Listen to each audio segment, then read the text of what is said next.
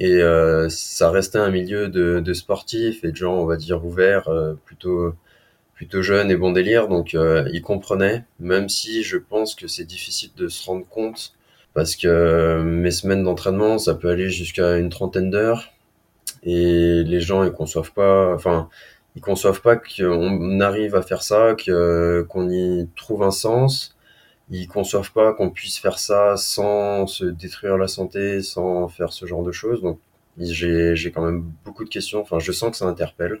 Mais les gens, en même temps, ils sont plutôt bienveillants par rapport à ça. Enfin, c'est, ouais, je, je sais pas comment l'expliquer, mais ils voient ça plutôt d'un bon oeil.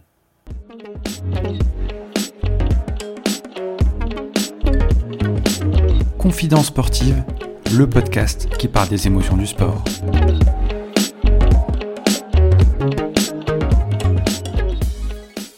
Originaire de Saint-Étienne, il est né un certain 2 septembre 1994. Duathlon, triathlon puis cross-triathlon sont ses terrains de jeu. Aujourd'hui, il compte un championnat d'Europe et un championnat du monde à son actif. L'année 2021 fut également très bonne. Il nous livre les secrets et émotions de la discipline du cross-triathlon.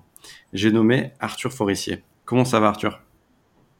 Eh ben, ça va super, merci beaucoup. Merci d'avoir accepté l'invitation. Ça a été possible grâce à une mise en relation de Séverine Durin, euh, qu'on salue, qui était euh, l'invité de Confidence Sportive dans l'épisode 37 on a parlé de nutrition, de sport et d'émotion. Est-ce que tu as pu écouter l'épisode d'ailleurs? Oui, j'ai pu écouter l'épisode qui m'a bien fait rigoler. Euh, j'avais l'impression d'avoir en face de moi qui me, qui me racontait ces, différents trucs euh, avec ouais, une, vision euh, bien, bien à elle des choses et de la manière de les présenter. Donc, ouais, très sympa. Ok, super. Ben, on pourra revenir dans cet épisode, notamment sur la partie nutrition pour un, sportif de haut niveau comme, comme tu l'es. Euh, par rapport au rituel de confidence sportive, c'est d'abord de commencer à parler de, tes émotions quand tu étais enfant. Quels sont tes premiers souvenirs euh, en lien avec le sport? Alors, il y a deux types de souvenirs qui me, qui me reviennent. Il y a ceux de la cour de récréation avec, euh, avec les copains où on profitait vraiment des, des quelques minutes qu'on avait pour, pour courir partout et pour vraiment se défouler. Donc ça, c'était vraiment un super souvenir et je pense que j'ai défoncé pas mal de pantalons à force de tomber, ce genre de choses. Mais c'était quand même des super moments. Et les autres moments qui me reviennent, c'est les, euh, les randonnées en vélo qu'on faisait avec, euh, avec mes parents et quelques amis quand on avait des vacances. Et euh, ouais, il nous arrivait de, de faire une semaine de vélo avec tous les jours du vélo dans les Alpes ou ailleurs, et c'était vraiment génial. Et le fait d'avoir fait autant d'activités sportives durant ton enfance, tu étais en quête de découverte ou euh, tu étais plutôt un enfant euh, hyperactif? Euh, Alors, tout dépend. Je n'étais pas hyperactif dans un sens clinique, on va dire. J'avais la bougeotte quand même. Et c'est vrai que je passais pas mal de temps à courir partout. Et c'était un enfer de rester pour moi assis sur une chaise à l'école ou ailleurs. Donc voilà. Après, je pense que je courais plutôt après le plaisir que ça procure de courir, de, de sauter, de grimper, de ouais, ce genre de choses. C'était vraiment très basique. En tout cas, j'avais jamais intellectualisé ça, mais je pense que ouais, ça, ça m'amusait de le faire, alors je le faisais. Et par rapport à, tes disciplines, euh, je sais que tu as fait d'abord du duathlon, si je me trompe pas. Oui, c'est par là que j'ai commencé. Est-ce que tu peux nous en parler? Qu'est-ce que, comment t'es tombé dans cette discipline-là? Euh, Qu'est-ce que ça t'a procuré comme, comme émotion et, et pourquoi du, du, coup le duathlon? Alors, euh, j'y suis tombé, on va dire par hasard. En fait, euh, au lycée, j'étais inscrit dans, en UNSS, donc le sport scolaire. Et euh, je faisais quelque chose qui, enfin, il y avait un module qui s'appelait activité physique de pleine nature, dans lequel on pouvait faire euh, du canoë, de l'escalade, de la course à pied, du vélo. Et on faisait aussi de temps en temps des run and bike. Et du coup, sur un run and bike, euh, j'ai croisé une, une entraîneur de, de triathlon qui était euh, qui entraînait au club de Saint-Étienne de triathlon qui m'a proposé de venir. Euh, ça m'a vachement emballé comme euh, comme épreuve et je suis venu. Et sauf que j'avais un petit problème avec la natation parce que j'en avais fait quand j'étais tout gamin, mais euh, ça faisait peut-être 15 ans que j'avais pas nagé. Et j'étais incapable de faire 50 mètres, c'était vraiment un enfer. Du coup, je me suis retourné vers le, vers le duathlon, ce qui permet de rester, euh, garder un pied dans le triathlon, mais sans la partie natation. Donc pour le rappeler, on n'est que sur la partie euh, vélo et course à pied. Ouais, c'est ça. Un duathlon, c'est course à pied, vélo, course à pied. Et généralement, les distances, c'est 5 km de course à pied, 20 km de vélo et 2 km 5 de course à pied pour finir. Tu as d'abord fait du duathlon. Est-ce que tu peux nous en parler? Et justement, est-ce que le duathlon est une étape indispensable euh, avant le triathlon?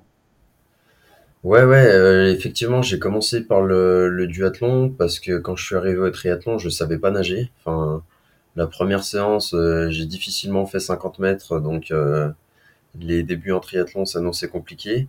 Et par contre, en vélo et course à pied, j'étais j'étais pas trop mal, donc ça m'a permis assez rapidement de faire quelques courses et de, de commencer à engranger un petit peu d'expérience parce que le, le fait d'enchaîner les disciplines, ça reste très particulier au triathlon et aux disciplines enchaînées.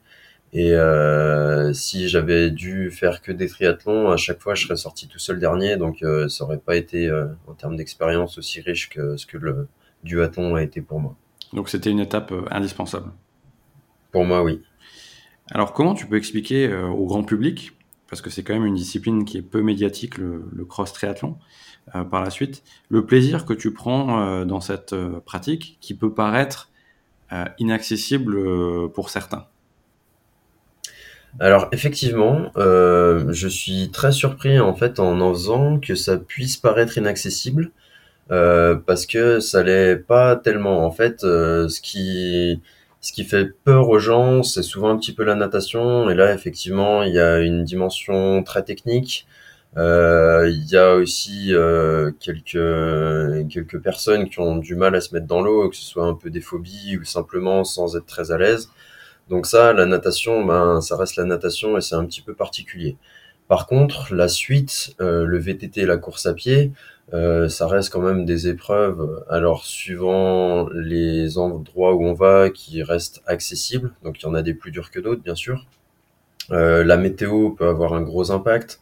Donc s'il fait beau ou s'il pleut des cordes, ce sera pas la même difficulté. Mais par contre, c'est quand même des disciplines qu'on peut faire en mode randonnée. Et euh, si quelqu'un veut venir essayer le, triathlon, il peut très bien le faire tranquille, juste en ayant pour, euh, pour objectif de finir. Il peut se faire très plaisir parce que sur ces épreuves, il y a une super ambiance. Et, euh, et voilà, sans, sans prendre de risques particuliers, sans, sans se mettre dans des situations vraiment inconfortables, on peut, on peut rallier l'arrivée en se faisant, en se faisant quand même bien plaisir. Donc euh, voilà, je sais pas pourquoi il y a ce mythe de, de discipline impossible et je crois que c'est un petit peu euh, le triathlon avec Ironman qui cherchait à, à donner cette image pour, euh, pour susciter, peut-être un peu provoquer les gens et leur dire vous serez pas capable pour les pousser à venir. Mais c'est pas ça du tout en fait. Et dans le cross triathlon, c'est le côté nature euh, qui t'a séduit tout de suite? Ouais.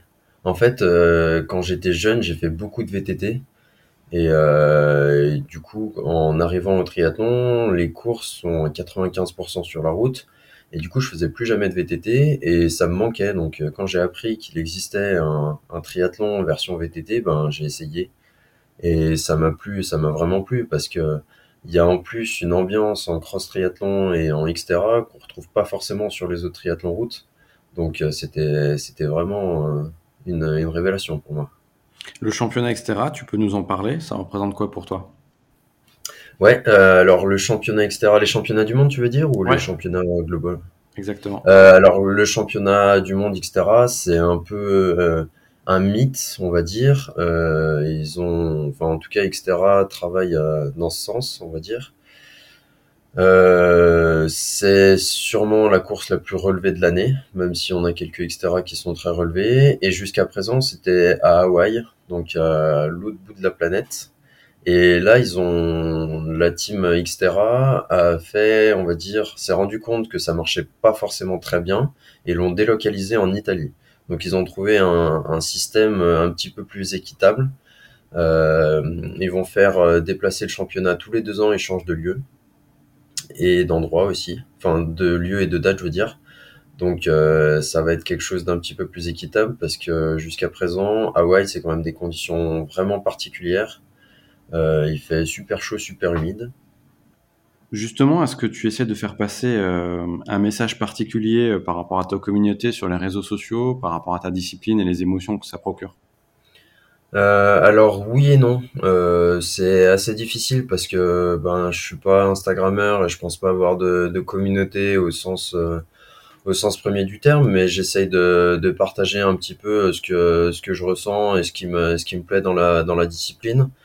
Euh, je pense que hum, c'est très important d'inciter un maximum de monde à faire du sport et à bouger parce que entre le confinement et on va dire la, la période actuelle qui où tout est un petit peu facile, je pense que si les gens ils se bougeaient un peu plus, mais que ce soit sur euh, du sport à faire en compétition en loisir ou même euh, aller au boulot à vélo, ça ferait beaucoup de bien. Donc moi c'est un peu vers ça que que je tends et je veux montrer que voilà on peut on peut faire euh, une discipline même si elle est connotée comme une discipline très dure, on peut la faire en, en s'amusant et en prenant en prenant du plaisir quoi. Et les retours que tu as, c'est plutôt positif, c'est plutôt euh, des messages d'encouragement, c'est euh, des messages euh, plutôt d'émerveillement par rapport à la discipline. Ça va plutôt vers quel sens?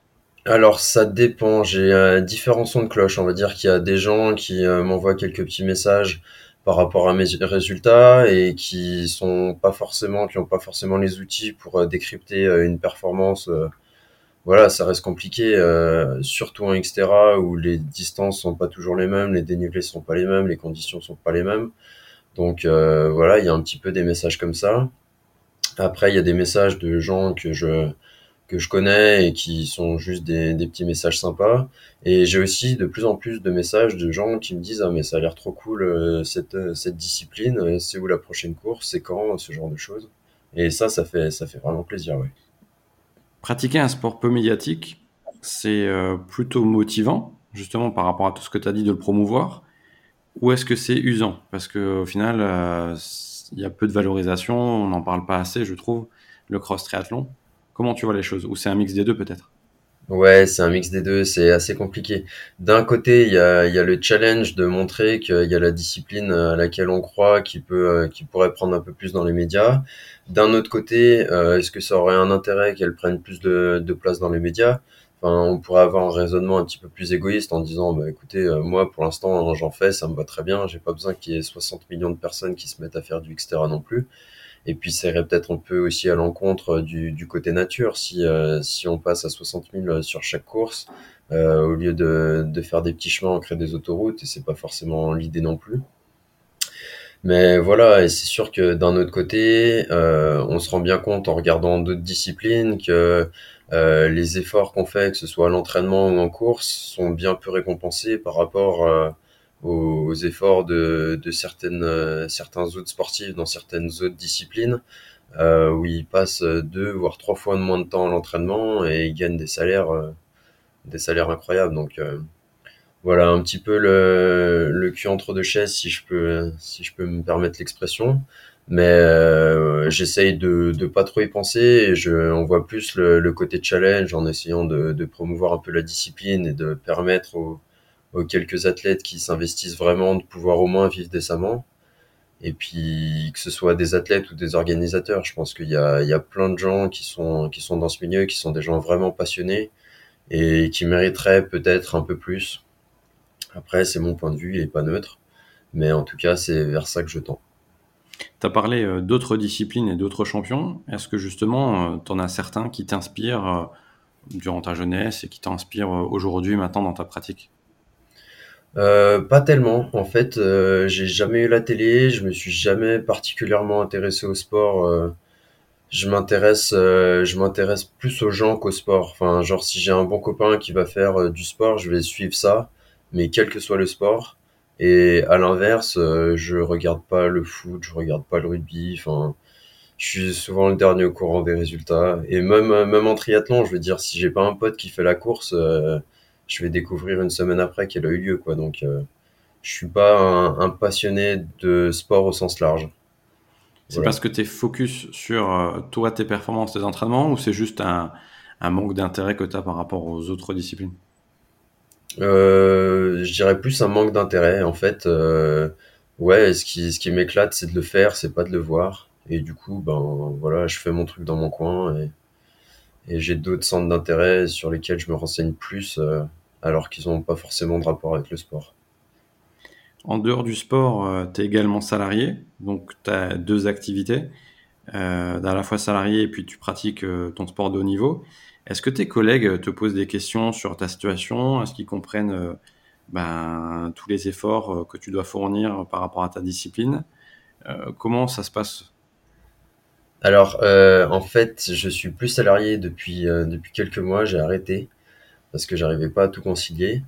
Mais c'est vrai que j'ai bossé quelques temps à Decathlon et euh, ça restait un milieu de, sportifs et de gens, on va dire, ouverts, plutôt, plutôt jeunes et bon délire. Donc, ils comprenaient, même si je pense que c'est difficile de se rendre compte parce que mes semaines d'entraînement, ça peut aller jusqu'à une trentaine d'heures et les gens, ils conçoivent pas, enfin, ils conçoivent pas qu'on arrive à faire ça, qu'on y trouve un sens.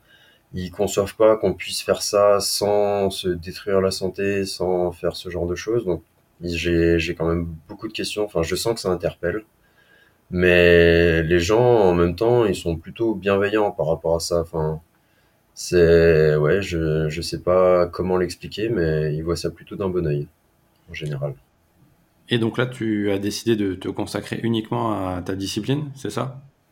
Ouais, alors je garde une petite activité d'entraîneur, j'entraîne quelques athlètes à distance, donc euh, l'avantage c'est que ça me permet de gérer mon emploi du temps de manière assez facile. Euh, j'ai aussi la chance d'avoir euh, l'université de Saint-Étienne, le STAPS qui me fait confiance et du coup je fais quelques vacations pour les deuxièmes années en préparation physique. Mais ouais, le, reste du temps, on va dire à 90% du temps, je peux le consacrer à ma pratique et à mes entraînements. Et donc, tu décrirais euh, ta vie actuelle comment? C'est une vie euh, que tu as assumée et qui est choisie ou c'est plus une vie euh, par rapport à, tout ce que tu as dit, aux contraintes du sport et de l'activité professionnelle, une vie qui est plus de sacrifice? Alors, c'est pas du tout une vie de sacrifice, c'est une vie que j'ai choisie. mais c'est une vie où je m'adapte et volontairement et avec plaisir, je m'adapte aux différentes contraintes que peuvent apporter les, les entraînements, les déplacements sur les compétitions, sur les stages, ce genre de choses. Donc voilà, je me suis organisé pour pouvoir m'entraîner dans les meilleures conditions, pour pouvoir partir euh, sur, euh, sur les compétitions. Et ça a quelques inconvénients, euh, comme aller rouler quand il pleut. Ça a aussi beaucoup d'avantages parce que j'ai le temps de cuisiner, j'ai le temps de faire la sieste. le matin, je me lève globalement à l'heure que je veux. Et donc, donc voilà. Et ce rythme de vie que tu as actuellement, qui euh, justement euh, est entre guillemets optimal pour aller chercher de la performance, est-ce que c'est quelque chose que tu as recherché et que tu n'avais pas forcément avant? Ou euh, peut-être que tu t'es dit je, vais, je vais arrêter Ou est-ce que ça en vaut vraiment la peine? Alors, il y a des périodes difficiles, notamment quand je travaillais, où c'était compliqué de concilier les deux. Et euh, du coup, quand tu as des conditions d'entraînement un petit peu moins optimales, tu un petit peu moins envie de t'entraîner, tu un peu plus fatigué, c'est ça te fait rentrer dans un cercle vicieux un petit peu où tu commences à tout remettre en cause. Donc voilà, mais finalement, j'ai arrêté, j'ai choisi de privilégier le, triathlon euh, au reste. Et euh, là, je me retrouve dans dans quelque chose que, que j'ai choisi, qui me convient bien, et même si c'est pas mal décalé par rapport à, on va dire, une norme euh, de, ce que font les, autres personnes qui ont un travail plus classique, ça me convient bien. On l'a dit en intro, tu es champion d'Europe, champion du monde euh, euh, dans ton palmarès. C'est quoi les prochains objectifs? Comment tu vois les choses pour 2022 euh, alors c'est compliqué, euh, j'ai pas énormément de repères là euh, en ce moment niveau niveau performance. Ça doit faire depuis octobre que je m'entraîne sans aucune compétition. Donc il y a quelques données à l'entraînement qui sont plutôt encourageantes, voilà. J'ai aussi quelques données qui sont pas forcément très encourageantes, donc je sais pas vraiment où me situer. Euh, pour ce qui est des, des, prochaines échéances, ça va arriver assez vite puisque début juin, j'ai les championnats du monde de cross triathlon en Roumanie. Donc euh, voilà, après j'ai un été globalement assez chargé avec beaucoup de courses. Et la, la toute fin, là, j'aurai les championnats du monde de Xterra cette fois en Italie, donc euh, le 2 octobre, il me semble, 1 ou 2 octobre. Donc euh, ça veut dire qu'entre juin et octobre, euh, il va falloir que je sois au top. Donc ça fait beaucoup de courses et il va falloir gérer euh, tout ça avec la fatigue, les entraînements de manière intelligente. Donc là, je fais confiance à mon coach. Donc ça va être la grosse période phare. Et en termes de, de niveau international, la France, elle est classée à peu près où par rapport aux concurrents? Quels sont les, justement les pays qui performent aussi en cross triathlon? En Xterra, en termes euh, de niveau et de densité, les Français, on est, on est les meilleurs. Euh, il y a un ou deux autres athlètes qui sont vraiment très très costauds et qui arrivent à nous battre de temps en temps. Euh, ça dépend des conditions en fait. Certaines courses euh, favorisent plutôt tel ou tel euh, tel ou tel athlète, donc voilà. Mais globalement, je crois que le dernier championnat du monde, on est en cross triathlon, les Français ont fait 1, 2, 5. Donc il y a trois Français dans les cinq premiers. Et voilà, il y a un Espagnol et un Tchèque, il me semble, en 3, en 3 et 4, ouais. Mais globalement, ouais, on est, on est plutôt une nation dominante. Donc c'est plutôt une concurrence euh, européenne à l'international. Ouais, c'est ça. Ok. Euh, d'ailleurs, tu disais que la France était bien classée. As ton frère cadet Félix, qui a 4 ans de moins, qui tape aussi euh, à la porte du haut niveau. Comment ça se passe, la relation entre frères? Est-ce que tu le conseilles en, bon grand frère, j'ai envie de dire? Est-ce que vous vous charriez? Est-ce que c'est un boost pour toi? Est-ce que vous avez des rêves communs? Alors, il fait plus que taper à la porte du niveau, ouais. je pense qu'il va éclater la porte. Euh, ouais, non, moi, je, ça me fait super plaisir et la meilleure chose qui, qui pourrait m'arriver, ça serait de partager un podium avec lui. Et euh, si je suis sur le podium avec lui, euh, qu'il soit premier, deuxième ou troisième, et moi que je sois premier, deuxième ou troisième, je m'en fiche, je serais, le, plus heureux du monde. Donc euh, bien sûr que je le conseille, mais après euh, ça va dans les deux sens parce qu'il a aussi, enfin il commence à avoir beaucoup d'expérience. C'est un athlète vraiment fort et du coup les conseils vont dans les deux sens et ensuite des coups de main mutuellement. Et ça me boosterait énormément de, me retrouver en course euh, en course avec lui. Ouais, ça serait hyper motivant. Donc est-ce que, ouais. est-ce que vous avez des qualités qui sont différentes ou est-ce que vous avez plutôt le même profil? Non, on a un profil qui est complètement différent. C'est fou, mais à tous les niveaux, on est, on est hyper différents. On est presque même opposés sur pas mal de choses. C'est un excellent nageur alors que, que moi je suis nul. Euh, en vélo, on est à peu près pareil, mais euh, en termes de gabarit, c'est plutôt un petit trapu alors que moi je suis un grand maigre.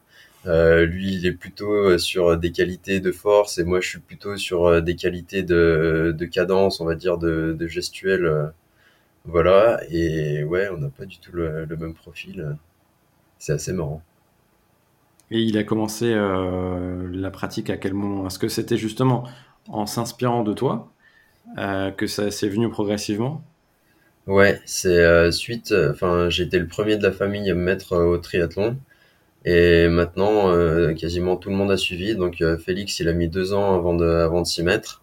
Et là, j'ai ma sœur qui, qui s'y met, à son tour. Donc, donc voilà, mais Félix, il est arrivé, du coup, il devait être, euh, il devait avoir à peu près 16 ans quand il a commencé le triathlon. Et pareil, il savait pas nager, lui, de base. Seulement, il avait des qualités que j'avais pas dans l'eau et il a progressé euh, jusqu'à me doubler, jusqu'à m'éclater. c'est impressionnant et c'est prometteur, du coup. Ah ouais, ouais. Mais ouais, Félix, il est très impressionnant. Euh. Je pense qu'il va faire des étincelles un peu cette année.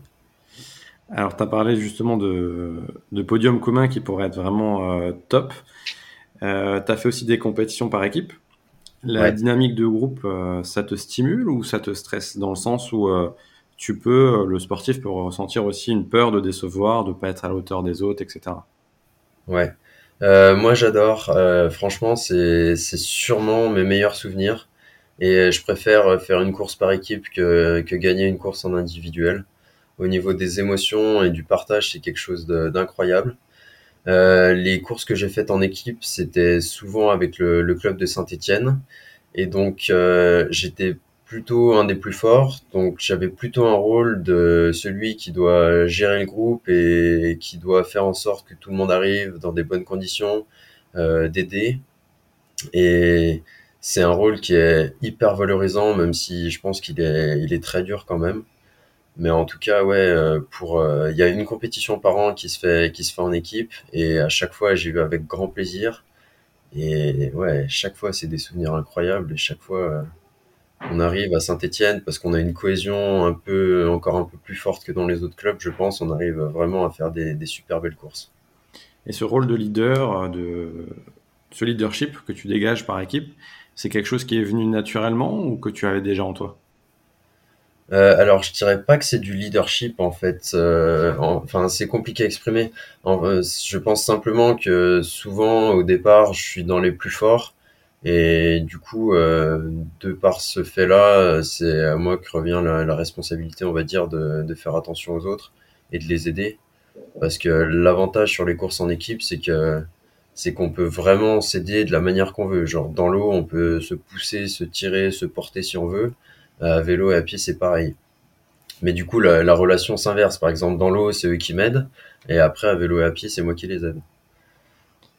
Et par rapport au mental, c'est aussi lié au caractère que tu as.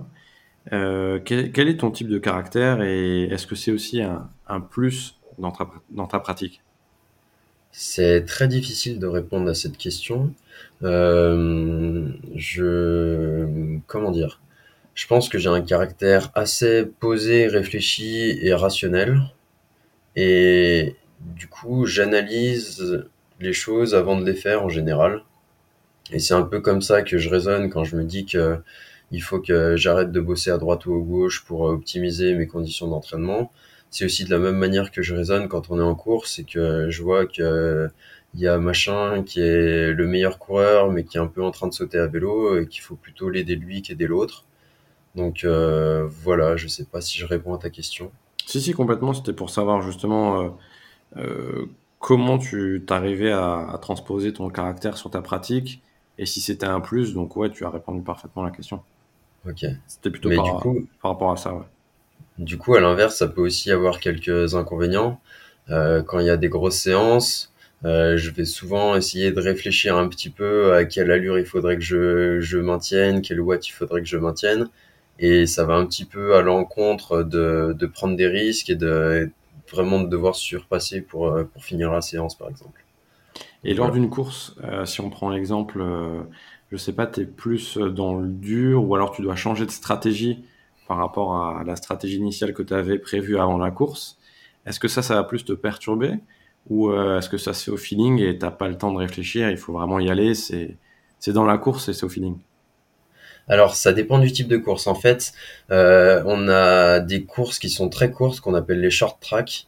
Et là, faut pas se poser de questions, faut y aller. Et étonnamment, sur ce genre de course, j'arrive à complètement débrancher. Et, euh, et au final, ouais, j'arrive à faire des, des, super courses. Alors que sur les courses plus longues, où euh, il faut être beaucoup plus en gestion, euh, je reste vraiment plus réfléchi dans mes choix et euh, je vais je vais pas mal cogiter, je vais toujours tout analyser.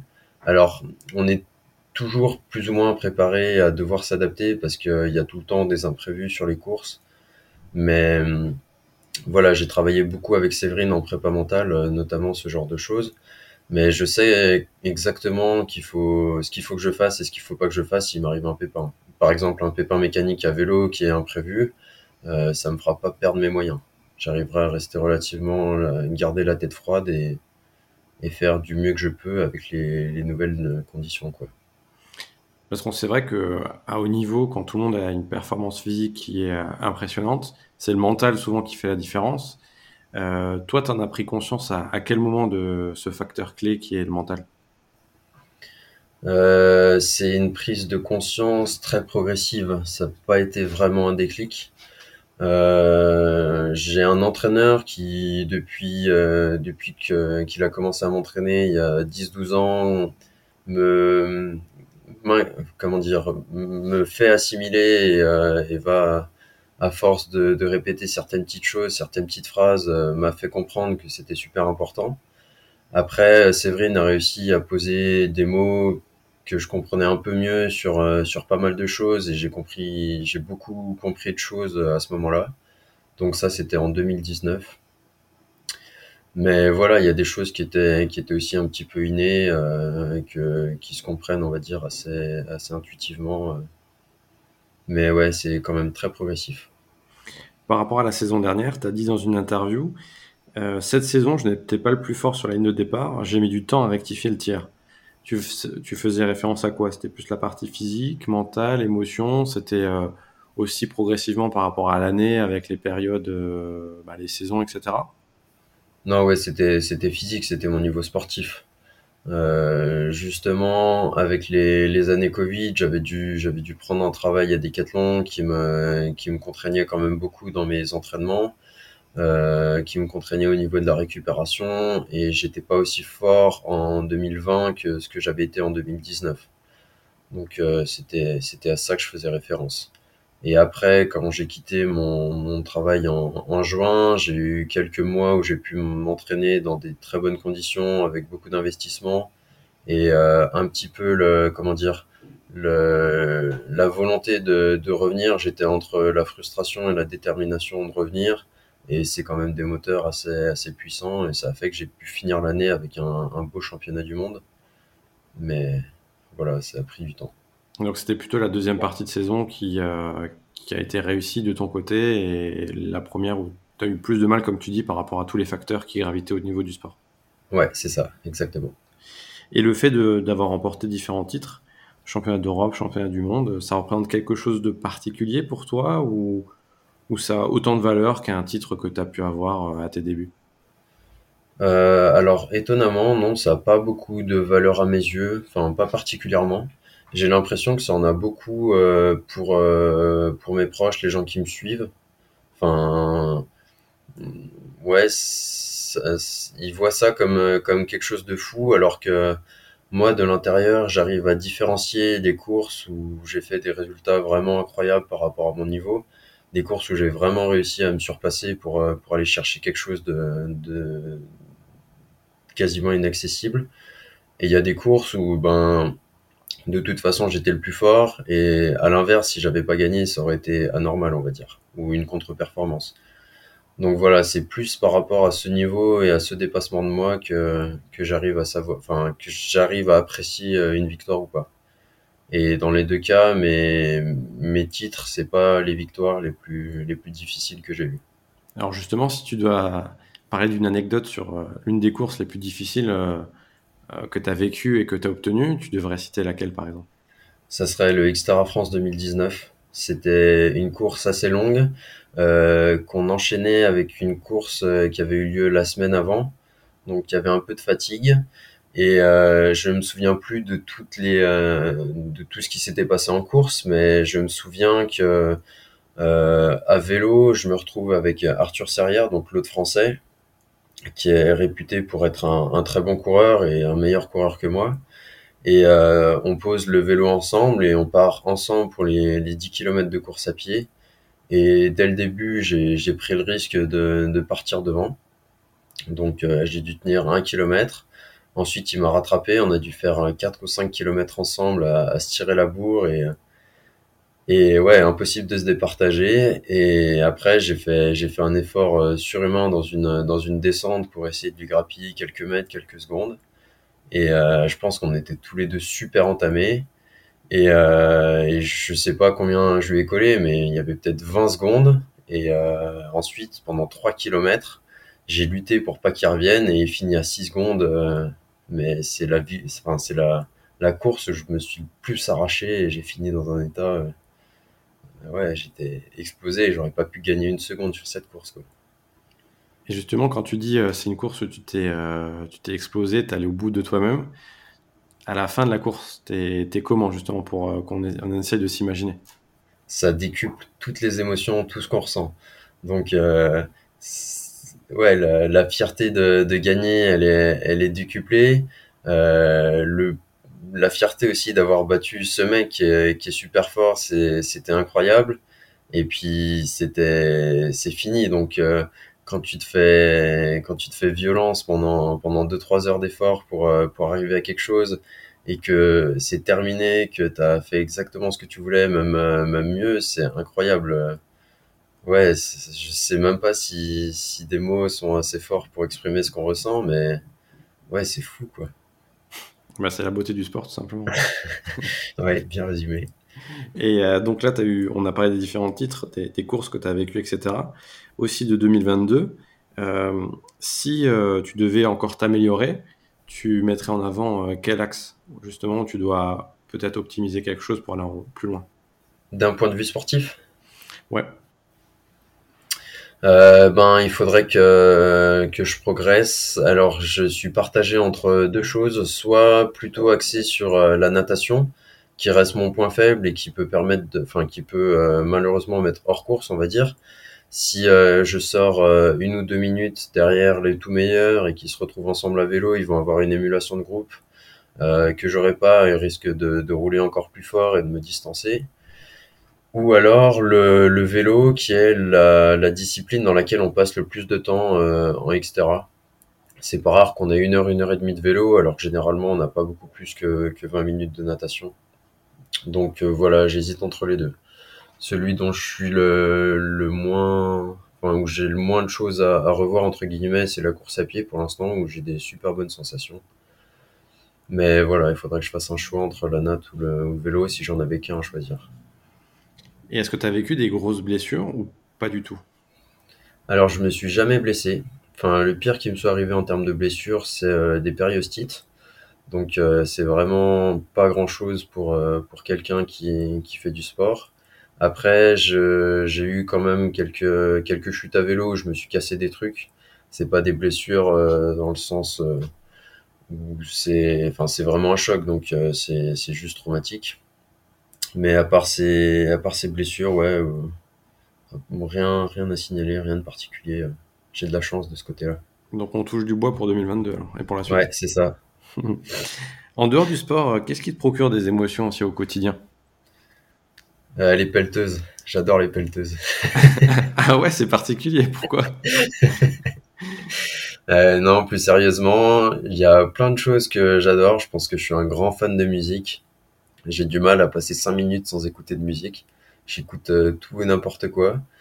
Après, j'adore, euh, j'adore aussi lire, j'adore euh, bricoler. Je trouve que le, travail du bois, c'est incroyable, c'est hypnotisant, c'est relaxant. Et c'est en fait comme des, comme des Lego grandeur nature. J'adore construire des trucs. Donc, ce genre de choses. Et ouais, c'est principalement ces, ces trois trucs qui me viennent à l'esprit quand, quand tu me poses ta question. Après, il y a des millions de trucs que j'aime, hein, mais voilà. Des choses qui te permettent de déconnecter du sport aussi. Ouais, exactement. Ok. Dans 10 ans, euh, Arthur, il fera quoi? Il sera où, à ton avis? Euh, J'en ai aucune idée. Euh, il y a pour l'instant tout un arbre de possibilités. J'ai pas encore décidé ce que quelle quelle branche j'allais suivre. le seul truc qui me qui m'importe, c'est de, de faire les choix sans avoir de regrets après. Donc pour l'instant, je m'éclate dans le sport, je vois aucune raison d'arrêter. Donc euh, je vais continuer dans cette voie. Je pense que du jour au lendemain, je peux partir dans plein d'autres directions qui me feront tout autant plaisir et je verrai à ce moment-là euh, en fonction des, différents paramètres. D'ailleurs, dans le cross triathlon, on n'en a pas parlé, il y a euh, un âge, entre guillemets, de maturité où c'est assez vaste en termes d'années et tu peux, tu peux continuer longtemps c'est assez vaste. On arrive à avoir des athlètes, euh, je vais pas dire vieux parce que ça va les vexer, mais euh, même à encore une cinquantaine d'années, on arrive à avoir des gars vraiment très très performants. Du coup, euh, voilà, si on arrive à prendre soin de soi, à écouter son corps, à pas se blesser, et surtout si on continue à trouver du plaisir à l'entraînement et en compétition, ça peut durer encore des années. Ah ouais, donc c'est quand même assez impressionnant et ça peut durer longtemps pour toi. Ouais, c'est ça. Si on devait résumer euh, en un mot ou en, une phrase euh, le cross triathlon pour donner envie aux gens de, tester la discipline, tu dirais quoi? Euh, je dirais que c'est quelque chose qui se fait dans un cadre toujours varié, toujours agréable, et que ouais, il faut arriver à, se faire plaisir dans la polyvalence, et qu'au final c'est c'est juste l'inverse de la monotonie. C'est jamais pareil, c'est jamais ce à quoi on s'attend, c'est voilà. C'est un peu ouais, c'est l'aventure en fait, si on devait trouver un mot. Ok, on retient l'aventure. Donc si vous voulez tester euh, le cross triathlon, chers auditeurs, allez-y et testez l'aventure, comme a dit Arthur. Avant de terminer le rituel euh, de confidence sportive du podcast, ta carte blanche, quel invité tu voudrais entendre euh, dans le podcast, sachant que ça peut être à la fois euh, un sportif, un préparateur mental, un coach, euh, un journaliste, etc. bonne question. Il y a énormément de gens qui seraient super intéressants à, entendre. Ben, j'aurais envie de, recommander tous mes potes, tous mes amis, mais c'est parce que c'est parce que je les connais et qu'ils auraient plein d'anecdotes super, super drôles à, à écouter. Bah, il y a, y a Martin Fourcade qui, qui reste quand même particulièrement euh, incroyable, je pense, euh, au niveau de ses performances. Et après, en triathlète, ceux qui m'ont marqué, c'est surtout des, euh, des jeunes avec qui je, enfin, avec qui je prenais le départ quand j'étais, quand je commençais et qui étaient déjà forts. Et parmi eux, il y en a qui ont fait des, des efforts de fou pour progresser. Je pense à Léo Bergère, à Dorian Coninx, qui sont quand même des athlètes incroyables, euh, qui participent au JO maintenant pour la France. Et ça, ce serait vraiment des, euh, des invités euh, exceptionnels. Ouais, écoute, c'est noté. Le triathlon n'a pas encore été évoqué dans le podcast, donc c'est une discipline qui va bientôt arriver, donc c'est parfait. Bon, bah, parfait. Super Arthur, bon, on arrive au bout de l'épisode. Est-ce que déjà j'espère que ça t'a plu? Oui, carrément. C'était super bien. J'espère que ça a pu aussi ressasser euh, des émotions et les émotions du sport. En tout cas, c'était une belle promotion du cross triathlon. Euh, pour le podcast, ben, vous pouvez le retrouver bien sûr sur toutes les plateformes d'écoute, que ce soit Apple Podcast, euh, Spotify, Deezer, mais aussi nos minutes et le site de Confidence Sportive qui est en train d'être refait, remis au goût du jour, donc il va bientôt sortir. Pour te suivre, Arthur, comment on fait? Euh, le plus simple, ça reste les, les réseaux sociaux, on va dire, euh, classiques avec Facebook et Instagram. J'ai, j'ai pas le reste. Voilà. C'est déjà pas mal. ouais, voilà. Et sinon, si vous voulez vraiment me suivre, euh, il y, a, je publie en général mon calendrier. Donc, si vous voulez venir en République tchèque, en Allemagne, à Saint-Victor-sur-Loire, eh ben, écoutez, avec grand plaisir. Les rendez-vous sont pris. Si vous voulez faire un road trip et passer du bon temps avec Arthur et tester l'aventure, comme tu as dit. C'est ça. Ah, c'est ça, c'est ce qu'il faut faire. N'oubliez pas le vélo. Et oubliez pas le vélo, ouais, c'est sûr. Arthur, à bientôt. Et eh ben, plaisir. merci Thomas, à bientôt. Et puis, restez connectés euh, sur Confiance Sportive. À très vite.